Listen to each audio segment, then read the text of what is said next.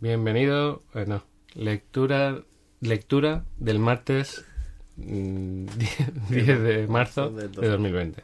Bienvenidos a Cutre Podcast, mejora personal de andar por casa. Hoy tenemos el más cutre de todos. Eh, me ha llamado un amigo eh, que venía a hacer una cosa desde otra ciudad. Y bueno, vais a saber quién es porque está aquí. ¿no? Se llama Ernest. Y eh, iba a... y, bueno, lo grabamos igual. Y no me concentraba. Entonces vamos a hacer un impro cutre podcast. Vamos a ello. Entonces voy a hacerle una... Voy a hacer una entrevista. ¿Qué- ¿Qué tipo de entrevista van a hacer tú? No lo sé. Vamos a ver.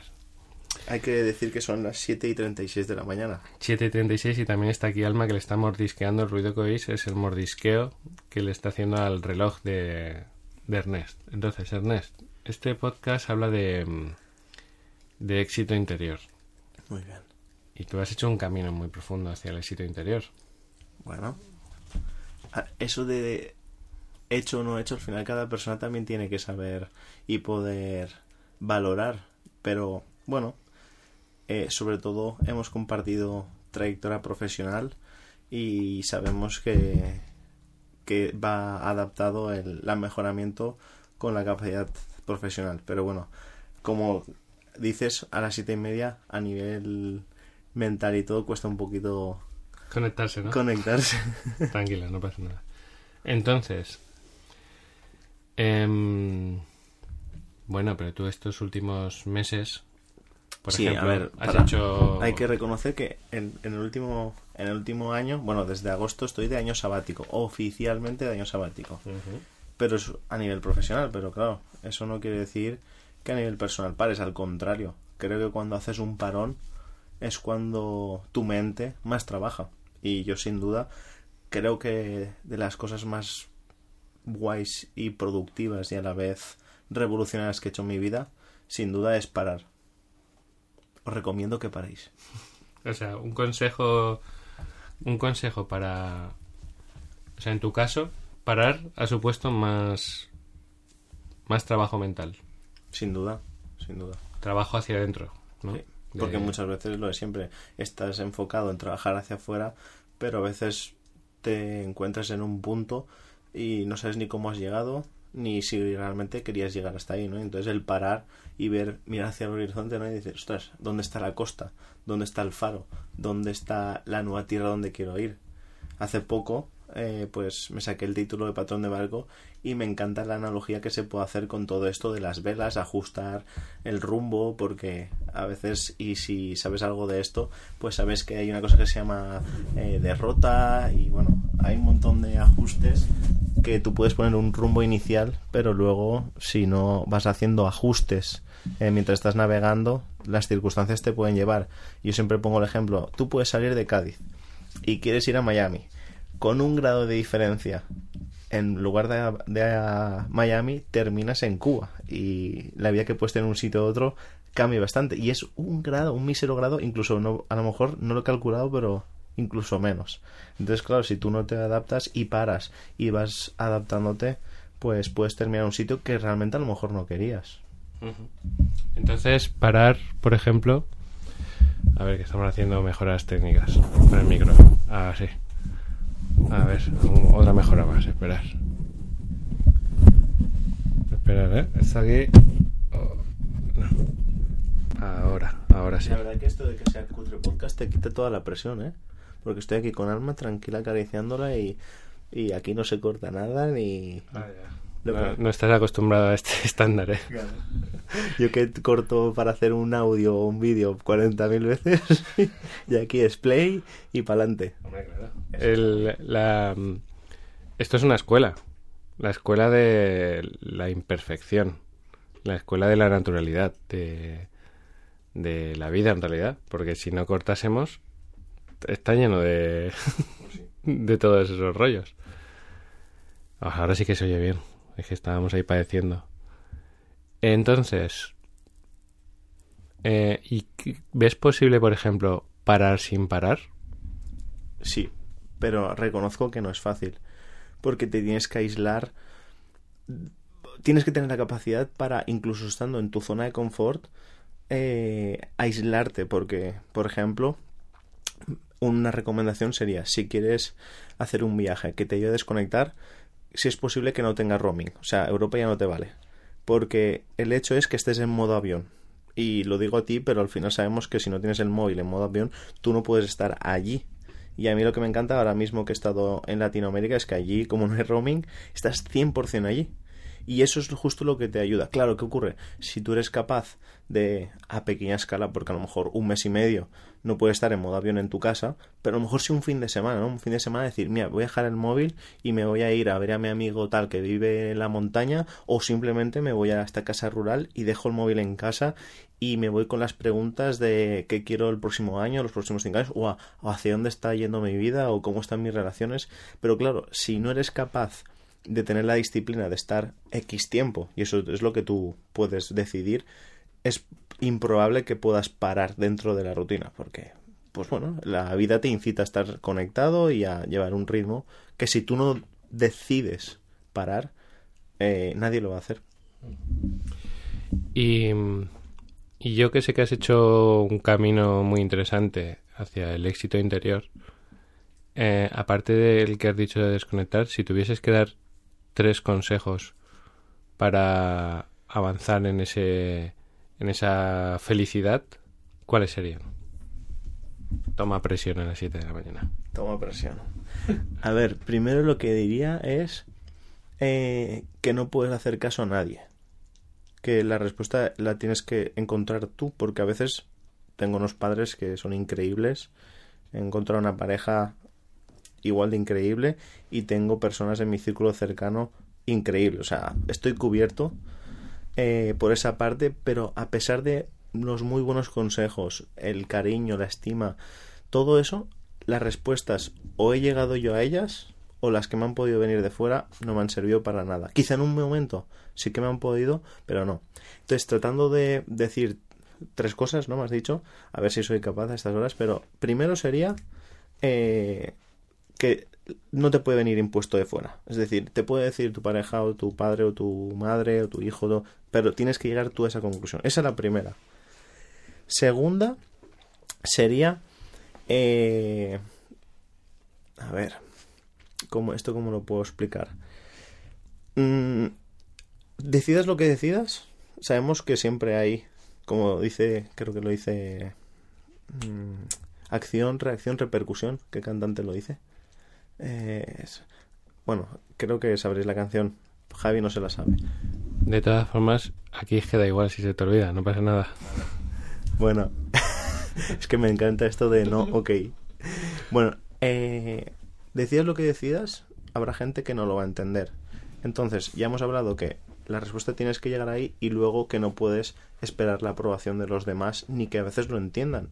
Porque tú puedes tomar decisiones incluso eh, que comentaba pues de cierto éxito eh, bueno, hay personas que lo pueden ver como éxito y hay personas que a lo mejor eh, te ven como un pringado en el sentido de decir, pues sí, a lo mejor lo que tú ves como éxito, el otro dice, yo no quiero ese nivel de responsabilidad o llegar hasta allí. Incluso tú mismo, tu opinión puede cambiar, porque yo lo que hace dos años que podía estar ganando bastante más, hablando de dinero, es decir, tenía más éxito financiero exterior pero ahora me considero una persona mucho más exitosa. Pero claro, depende a quien le pregunte. Entonces volvemos a ese punto número dos.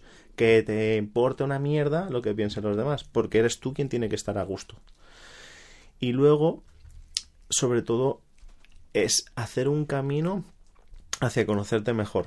Es decir, eh, para mí, María Alonso que es uno de los de las personas que más sigo a nivel de habla hispana. Que el viernes estuvo en Valencia y María estuvo con él. Qué cabrón, y no me avisaste. Yo hubiera ido a verle, pues. María Alonso Puig, eh, que no lo conozca, es doctor, es cirujano del aparato digestivo y podéis encontrar un montón de charlas. Y ese tío dice que el nivel de libertad, y me encanta esa definición, es el momento que pasa desde que te ocurre algo hasta que tú respondes a él. Porque muchas veces reaccionamos no respondemos. Entonces, claro, te puede pasar, no sé, viniendo hacia aquí desde el aeropuerto, uno frena, eh, frenas que no ves que tiene sentido y tienes la opción de reaccionar de forma pues eso, es innata a veces de enviarlo a la mierda o cualquier cosa así, ¿no? Pero al final si tú trabajas que en lugar de reaccionar sea responder, eso es libertad, porque es elegir tú cómo quieres responder a lo que te ocurre. ¿Qué ocurre? Eso tiene que ver con saber de dónde vienes y qué tal. Y hoy en día, por ejemplo, tengo una amiga eh, colombiana que es experta en relaciones humanas, que es psicóloga y es especialista en, en seleccionar gente de buen talento para empresas fuertes. Y ella, por ejemplo, me ha dado muchos test eh, que me habla para entenderme mejor. Y ese trabajo, entonces, y te paso el micro, punto número uno, eh, ya no sé lo que he dicho, pero como esto, el, el que he dicho, si no eh, tiras para atrás. El punto número dos, ah, sí, que la respuesta venía de dentro. Punto número dos, el que te importa una mierda y tira para adelante con lo que decidas. Y el punto número tres, eh, busca las herramientas para conocerte eh, y así entenderte mejor y el entendimiento al final te da tranquilidad. Sí, de lo que has dicho, lo que yo veo, principalmente has hablado de cuatro cosas, porque la primera era la de cómo viajar, ¿no? Salir, parar. Al final, eh, también depende de la personalidad. Aquí estáis viendo otra personalidad distinta a la misma, a la mía, y cada uno interpretamos la, la información de una forma. Pero lo que ha comentado Ernest son las de cuatro, tres son una separación con, la, con lo que hay fuera. O sea, una era desconectarse, que es separarme de fuera. La primera era lo que te digan los de fuera no tiene que servirte como consejo, sino que tiene que salir de dentro. Y la otra era que lo que te, la opinión de las decisiones que tú has tomado de los de fuera que tampoco te afecte. O sea, es un aislamiento, ¿no? Que hoy en día es más difícil aislarse porque estamos, pues eso, más expuestos, más... De ahí la meditación. La meditación en realidad es un aislamiento, es estar contigo mismo. Y por eso cuesta tanto hacerla. Porque es muy jodido estar. Mira, antes que os comentaba de esta amiga colombiana, eh, ella tratando de aprender todo. Estuvo, nos contó hace poco que estuvimos visitándola, que estuvo eh, en un retiro 15 días en la selva, eh, que, que, no podía, solamente les dejaban una hora al día para estar con el móvil y hablar con el resto. El resto del día no podían hablar con nadie, no podían eh, escribir, no tenían teléfono. Estuvo 15 días así. Y dice que fue una de las mejores experiencias de su vida, el no hacer nada, aparentemente. Sí, sí, María, que está estudiando ahora para ser maestra de yoga y, también eh, con eso conlleva meditación, me habló de unas meditaciones que son vipassanas, que también son retiros de 18 días, que no te dejan ni mirarte a la cara de los otros. O sea, no, para, no puedes ni hablar mirándote. Es un aislamiento contigo mismo y son, no sé si cuatro o cinco horas de meditación todos los días, aparte de no hacer absolutamente nada, claro. Y ahí te encuentras, pues, con, el, con los enemigos, con el, con el ego, con tu yo, con tus miedos, con tu incertidumbre, con tu dolor, con, con todo. Pero bueno, como estos son consejos de ir por casa, yo tengo uno para ti. No hace falta irte 15 días a la selva. O sea, si tienes la oportunidad, como experiencia creo que tiene que ser increíble. Pero con que te bloquees tres horas para irte tú solo a la playa o a la montaña y llevarte una libreta en blanco y pregúntate cosas que actualmente pues te estén frenando o quieres, solamente con eso yo creo que ya es un avance, porque a veces como que pensamos que se tiene que alinear todo o irte 15 días como para hacer ese cambio. Y no, al final son pequeños ajustes que es decidir y decir, vale, hoy que es día 10 de marzo, ¿no? Pues los que sois valencianos, el día 19, que coincide el Día del Padre, es fiesta aquí. O el domingo antes, que creo que es el 15. Al final es bloqueadelo, pero tienes que irte solo. Creo que esa es la clave. Solo. Y, y por ejemplo, eh, estos últimos, este último año que has viajado muchísimo, de hecho, una de las cosas que has hecho es dar la vuelta al mundo tú solo. Eh, ¿Qué tres reflexiones sacas de esos viajes que has hecho? En general, de todos. Eh, Pero de los que has hecho solo, no de los que has hecho. primero, mira, creo que la reflexión muy buena sería la cuestión del equipaje, porque muchas veces la gente pues nos vamos un fin de semana y nos llevamos una maleta llena de cosas que al final no te pones ni la mitad. Y lo bueno del viaje cuando vas solo y vas de mochilero, que se supone que es low cost, porque claro, te puedes ir solo con muchas variables, ¿no? Si te vas solo en hoteles de 5 estrellas y... No, no, yo hablo de low cost. Eh, yo iba con una mochila de cabina, es decir, de 40 litros o menos, y es aprender a viajar ligero de equipaje. Y eso tiene muchas analogías con la vida, ¿no? De no tener apegos, de tal. Si además te pierden la maleta, que a mí me ha pasado un par de veces. No, pero explica las analogías. Vale. Pues a nivel de sobre todo el ir el ligero de equipaje es que te da una maniobrabilidad y con eso lo podríamos traducir a, no sé, se supone que la gente cuando termina los 20, 25 y ahora 30 con máster, doctorado y todo, se supone que el éxito o parte de una vida exitosa te lleva a tener tu propia casa, tu buen coche, eh, incluso la segunda residencia, aunque eso la gente de mi edad ya eso se fue a tomar por culo. Mm. Segunda residencia como sea la caseta del perro eh, por, ahí, por ahí arriba. ¿A qué me refiero con lo de ligero equipaje?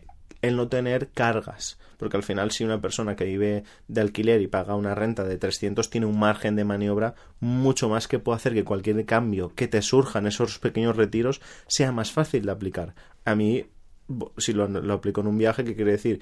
Que si yo ahora mismo eh, me quiero cambiar de, o sea, en lugar de un sitio quiero ir al otro, no tengo que estar mirando si cabe mi equipaje en el, en el, en el autobús o tengo problemas para ir de un sitio a otro. ¿Por qué? Porque vas ligero de equipaje. Entonces, algún tip sería eso.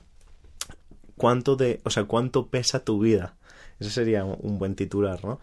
Luego, el otro, creo que el hecho de viajar solo eh, no hace más, o sea, es, es, es, una experiencia en sí mismo y no te hace falta dar la vuelta al mundo. Volvemos a lo mismo. Eso es una evolución después de haber hecho varios. Y tengo un amigo que se llama Alberto eh, que, que, yo le estoy insistiendo tanto que al final me hizo caso y se fue a Canarias cinco días. O sea, que no hace falta, lo mío como modo ejemplo, de si quieres vivir una experiencia actualmente, pues no tienes pareja, o tienes pareja pero estás un... o, hijos y te quieres ir solo, conocía gente con 50, 60 años que estaba sola viajando igual que yo. Y viajar solo así cosas curiosas que me han pasado es que gente que he conocido en un día he llegado a tener más conexión con amigos o gente que conozco de toda la vida. Eh, y es a veces sobre todo por esa capa que a veces nos ponemos, ¿no?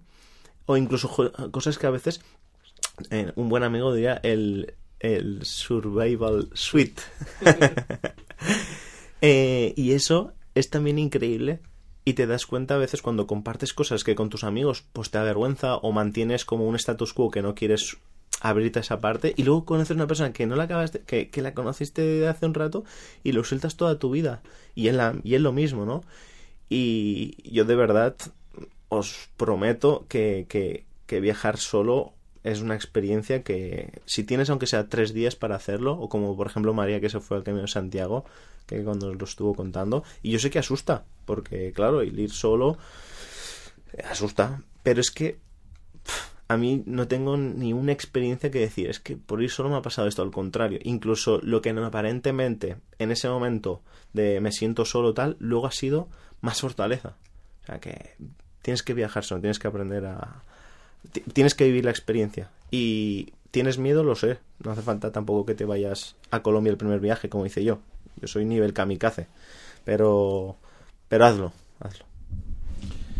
Y mm, Uy. a ver si sigue grabando. Y en. Y si tú te. Si por ejemplo, si pensamos en Ernest de hace dos años y Ernest de hoy, ¿cuál crees que ha sido la evolución más grande? La evolución más grande. Uf. Y esto me lo preguntas antes de las 8 de la mañana. Esto me tendría que ir con una libreta a la montaña y te contestaría con un esquema y todo, pero así, en modo cutre podcast. Pero, mira, por ejemplo, ¿qué, ¿qué hay del Ernest de hace dos años que no te gustaría volver a ser? Vale. A ver, mm, también, claro, la gente que no me conoce de hace dos años eh, no le puedo dar pistas de cómo yo era, pero por tratar de resumirlo de alguna forma, antes, digamos, de las, se supone, ocho áreas que hay, ¿no? Pues de eh, el área financiera, el área profesional, el área familiar, el área de amigos, la área de contribución, pues antes podría aseguraros que el 70% se la llevaba al área profesional. Entonces como que mi vida estaba daba muchas vueltas en torno a eso. Y hoy en día, pues por vivir una crisis profesional personal, por bueno, los ajustes que la vida tiene y también la persona que te has convirtiendo, actualmente, por ejemplo, no estoy dispuesto a invertir más de que sea un 20 o un 25% de mi vida en la parte profesional. Entonces, que la evolución sería algo así como ver que eh, ver cómo ver cómo con el mismo con invirtiendo o sea sacar el mismo rendimiento invirtiendo mucho menos tiempo eh, y sobre todo por eso no descuidar la parte de los amigos que en cierto momento pues por ejemplo lo descuidé por, por pensar que estaban anclados en ciertas cosas que hoy mismo vuelvo a valorar como pues ir a un cumpleaños eh, o tomar una cerveza un día por la tarde en lugar de estar en una llamada o escuchando un audio, ¿no? No digo que no sea importante, pero digo que hay que encontrar el equilibrio. Y sin duda, creo que la evolución sería eso, ¿no? Encontrar el equilibrio en todas las áreas. Y creo que Almas ha tirado un chusco. Bueno, pues nada, ahí calentito lo llevas. No sé si se ha escuchado. No lo sé, voy a, voy a parar porque oigo un eco y ya hemos vuelto a conectar. Entonces, claro, eh, sería el otro día leía hace unos meses una carta de una persona que, es, que trabajaba con personas que estaban en paliativos a punto de morir y decía que una de las cosas que harían es trabajar menos y, y pasar más tiempo con sus amigos. Eso es lo que dicen los que están a punto de morir. Entonces tú con tu edad, que tienes ahora, ¿cuánto tienes? 29,9. Con 29,9 años eh, te has adelantado a esas personas que están en paliativo y lo que estás haciendo es trabajar menos, que no quiere decir ganar menos, Ahora estoy en el proceso de aprender a hacerlo. De momento estoy trabajando menos y ganando menos. Pero. Tu objetivo es ser más efectivo Exacto. y no tener una vida única y exclusivamente de trabajo. O que esté todo relacionado. Sí, sí, no sea un- una... Porque a veces no es, no es trabajo 100%, pero está relacionado en ese ámbito. Sí, sí, sí. Que tu vida eres... Todo tu entorno, toda tu vida, todo tu tiempo gira en torno al trabajo. Eh, y, y ahora hay que tratar de, y yo estoy exactamente en el mismo camino, de con el 20% de la energía conseguir el 80% de los resultados. Ahí estamos. Y eso requiere muchísimo éxito interior, porque el enemigo más fuerte que tenemos somos nosotros mismos y nosotros mismos podemos tener la creencia, y yo creo que Ernest durante muchos años ha tenido esa creencia de debo de trabajar más, debo de... O sea, para conseguir eh, 10 debo trabajar 20. Y ahora está, yo creo que está diciendo, para conseguir 10 debo trabajar 2. Y se puede. Porque hay casos, hay muchos casos de personas que trabajan media jornada y tienen una vida extraordinaria. Lo que pasa es que, claro, hay que programarse para... Hay que estar dispuesto a pasar esa zona de incertidumbre. Porque, claro, actualmente, hace un año, podría estar ganando tres veces más de lo que genero ahora. Pero como tengo muy claro, o cuando tienes claro hacia dónde vas, sería el mensaje, eh, la zona de incertidumbre sabes que es necesaria para llegar al otro punto. Entonces hay que atreverse a pasar esa zona pantanosa si quieres cambiar y ir a otro punto. No hay otra. Es que eso da pánico. Claro, da una cojona que te cagas. Sí, sí, total. Yo estoy acojonado.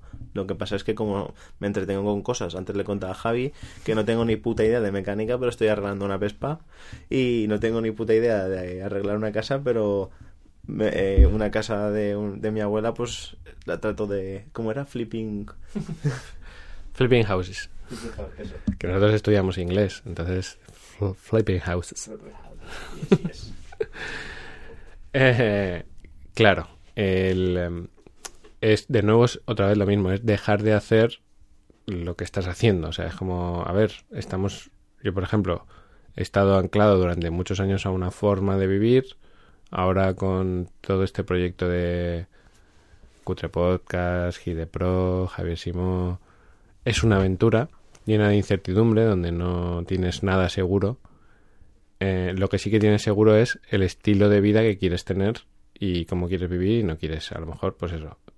Fijaos que yo llevo toda la semana diciendo es que quiero trabajar menos, quiero trabajar menos, porque claro, es muy fácil engancharse. Para mí es muy fácil para mí eso es un enemigo. El trabaja, trabaja. Entonces, tengo que tener cuidado porque es una zona de confort, ¿no, Ernest? Total. Total. Yo, además, sobre todo también cuando encuentras un trabajo que, que en cierta manera te apasiona, porque puedes caer en el, en, en el error de esa parte de la que hablábamos, si profesional y te apasiona, que sin duda no deberías estar en nada que no te apasione, pero que a veces cuando encuentras algo que, que te se pasa el tiempo volando, estás enganchado a eso y claro, la satisfacción que te da a veces es incluso mejor que los resultados, pero igualmente no debes descuidar lo otro. Claro. Te de, te de... Es que estamos aquí con el micro para arriba y para abajo, con la perra. Se ha ido a tomar por culo. Bueno, yo creo que ya, ya hemos cumplido, ¿eh? ¿Ves? Tú como... que ¿Tú eres cutreriano? Es que no, no lo sé. No lo sé, ¿qué es eso? ¿Eso es ¿Cutreriano? Cutreriano. No, entonces no eres cutreriano. A ver, sabes, y me conoces bien como para saber que a mí me cuesta estar en modo no ok, porque yo soy el que le gusta verse perfecto. Mi novia diría que soy bien queda. Entonces, como yo soy bien queda, a mí siempre me gusta, no, pues hacer las cosas bien. Y estoy aprendiendo. Y esto, por ejemplo, me encanta el ejercicio y gracias por la oportunidad. ¿Ves qué bien queda soy? Claro. Eh, de ser, de dejar de ser bien queda y aprender a ser más cutreriano. Entonces, entonces aquí tenemos un cutreriano, le vamos a dar ahora la camiseta oficial de, de cutrerian. Bueno, gracias por gracias por haber venido. Ha sido una sorpresa muy grata. Seguro que a todos los cutrerianos les ha encantado escucharte. Un saludo para todos y el siguiente día ya seguís con el, los peldaños y, que no os caigáis por las escaleras. Y tener paciencia, que, que la vida es demasiado bonita y, y cualquier cosa le damos demasiada importancia. Viaja solo, vive la experiencia, de verdad, vale la pena.